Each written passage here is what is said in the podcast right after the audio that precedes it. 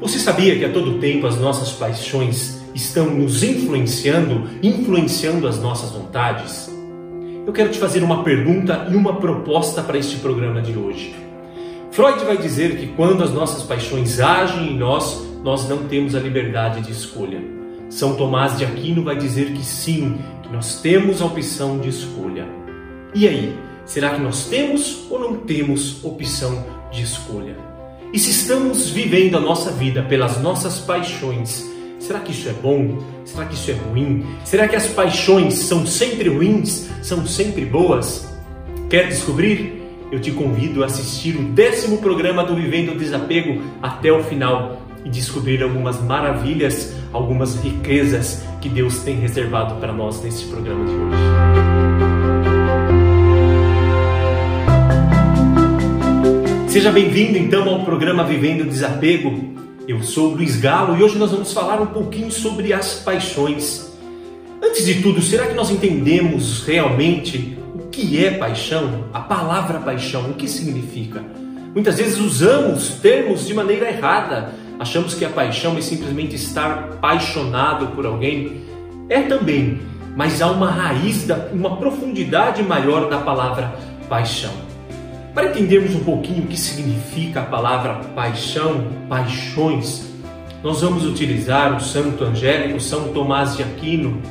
São Tomás de Aquino vai nos dizer que paixão é um movimento que é recebido no paciente. Veja só, é uma movimentação recebida no paciente, recebida em nós. E ele vai dizer que esta movimentação, a movimentação da qual nós mais precisamos nos preocupar, é a movimentação que causa alteração, que nos altera. Altera o que, Luiz? A disposição da nossa alma. Estas são palavras de São Tomás de Aquino. Ou seja, o que é paixão então para São Tomás de Aquino?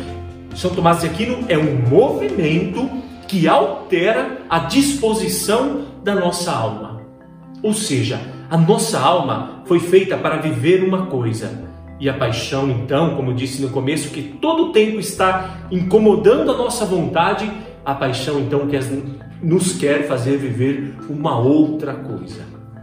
Mas será que as paixões são sempre ruins? São sempre boas? Eu te convido mais uma vez a assistir até o final este programa e descobrir os efeitos, as causas que as paixões têm em nossas vidas.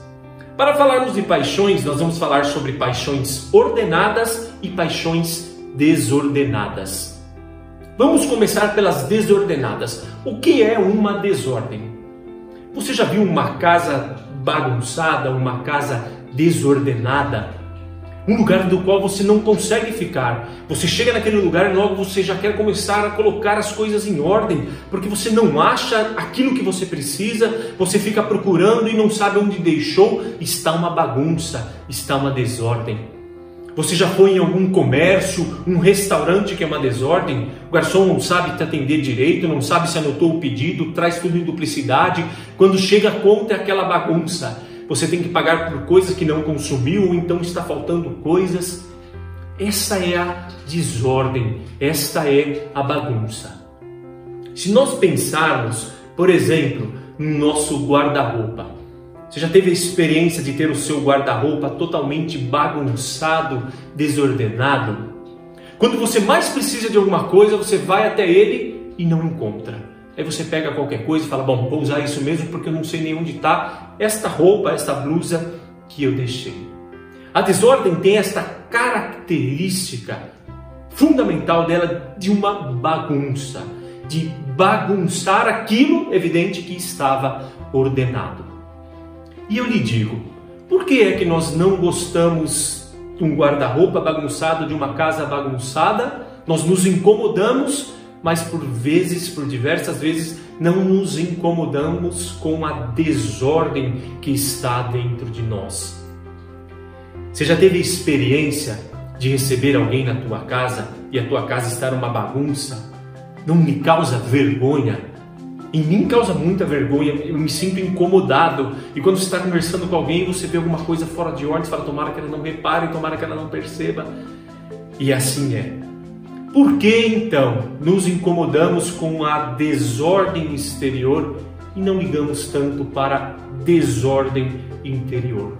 Nos relacionamos com pessoas, queremos iniciar namoros, por diversas vezes casamentos ou uma amizade, mas se dentro de nós está uma desordem, uma bagunça, a chance disso dar problema futuramente é enorme, é gigante.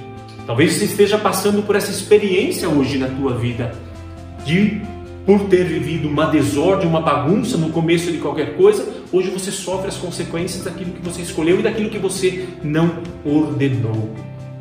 E o que é então que causa essa desordem dentro de nós? São as paixões desordenadas. São Tomás de Aquino vai dizer que as paixões agem diretamente nos nossos sentidos, ou seja, através dos nossos sentimentos, as paixões chegam. Até aí, sentir as paixões que a todo momento estão sugerindo coisas para as nossas vontades, isso não é nenhum mal. No princípio, não era assim. O livro do Gênesis vai dizer: Mas no princípio, Deus criou assim. No princípio, Deus criou Adão e Eva ordenados com os dons preternaturais. Luiz, Adão e Eva sentiam paixões? Sim, Adão e Eva tinham paixões sensíveis também. Mas onde está a diferença de Adão e Eva para nós? É que Adão e Eva tinham suas paixões totalmente ordenadas pela sua razão. O pecado original vinha exatamente destruir os dons preternaturais. Ou seja, falando objetivamente, nós nascemos com o pecado original. O pecado original, ele muda então, ele cria em nós automaticamente uma desordem e as paixões que nós vamos sentindo então, elas não são automaticamente ordenadas pelas nossas razões. Nós precisamos todo tempo, constantemente estar ordenando as nossas paixões. Quer um exemplo se a tua vida está ordenada ou está desordenada? Vamos lá. A pessoa desordenada traz em si um exemplo, o seu afeto desordenado. Essa pessoa não consegue se relacionar bem.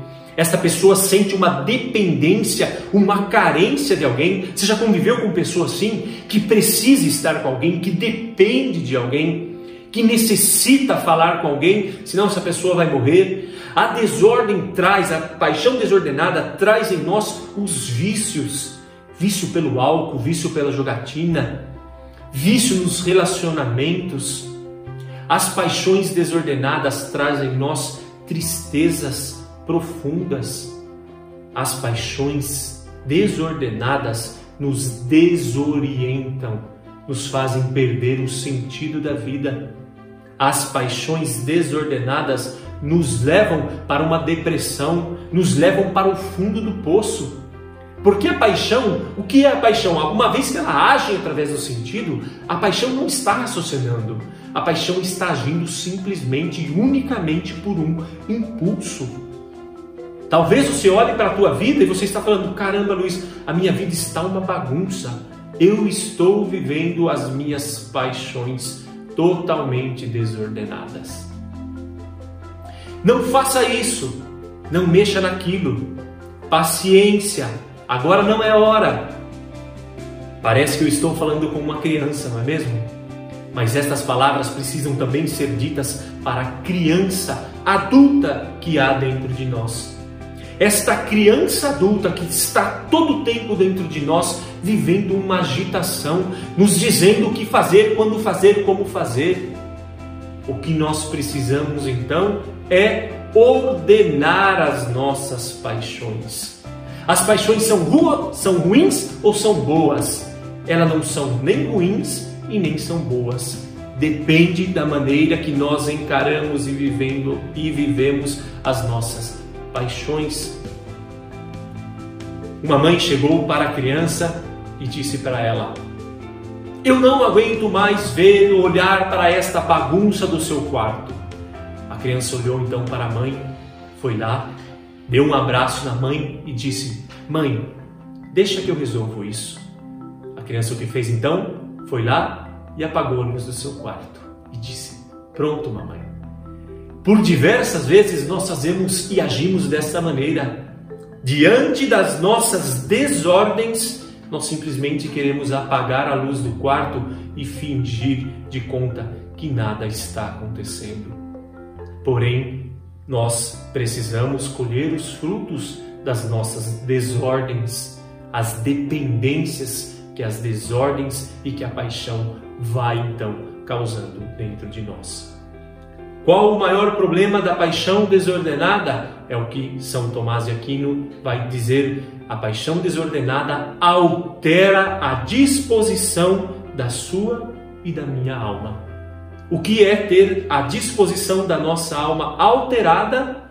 Isso significa que a nossa alma, que nasceu para contemplarmos a Deus, Quer queira você, quer você aceite ou não, a sua alma foi feita para contemplar a Deus.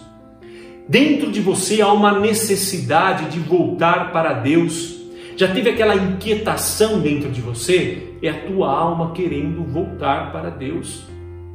Isso é intrínseco dentro de nós. Então, essa desordem faz com que tiremos o nosso olhar de Deus e voltemos o nosso olhar para as coisas sensíveis da terra, para as coisas sensíveis do nosso dia a dia. E olha, meus amigos, quero um, um exemplo claro de que hoje a nossa humanidade passa por uma desordem geral. Primeiro, nós podemos ver a bagunça que está o mundo, a desordem, a inversão de valor que há no mundo.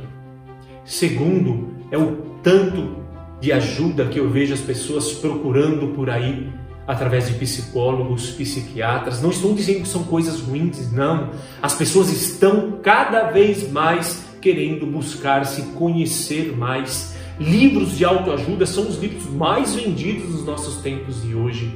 As pessoas estão querendo sim se ordenar, mesmo inconscientemente. Talvez você saiba de tudo isso que eu já estou falando, talvez seja novidade para você até este momento que eu disse aqui. Agora vem a segunda parte do nosso programa. Como então ordenar as nossas paixões? O que fazer? Eu dizia que as pessoas estão buscando todo um tempo, todo um instante, ordenar as paixões mesmo sem saber. Olha o quanto cresceu as meditações nos nossos últimos tempos. Esses dias eu assisti uma live de um senhor que fazia assim até uma meditação boa, acredito que fosse uma meditação oriental, e lá tinha 30 mil pessoas acompanhando a, a meditação. E eu pensava comigo, são 30 mil pessoas que querem ordenar-se. Porém, minha gente, precisamos prestar atenção e tomar um certo cuidado em algumas meditações que na verdade não nos conduz a lugar nenhum, não conduz nada a lugar nenhum. Vou me explicar. Por quê? Porque tem meditações que não nos conduzem em nada e nos levam a lugar nenhum. Porque a meditação, o que é meditar? Meditar, por exemplo, se você gosta de castanha, meditar seria você começar a quebrar a casca da castanha para você, para que você possa chegar no fruto e depois que chegou no fruto, se alimentar deste fruto. As meditações precisam então fazer que a gente quebre esta casca. Ela precisa nos trazer uma verdade. Precisamos contemplar uma verdade. E o que é que contempla a verdade? A nossa alma. A sua alma quer contemplar a verdade.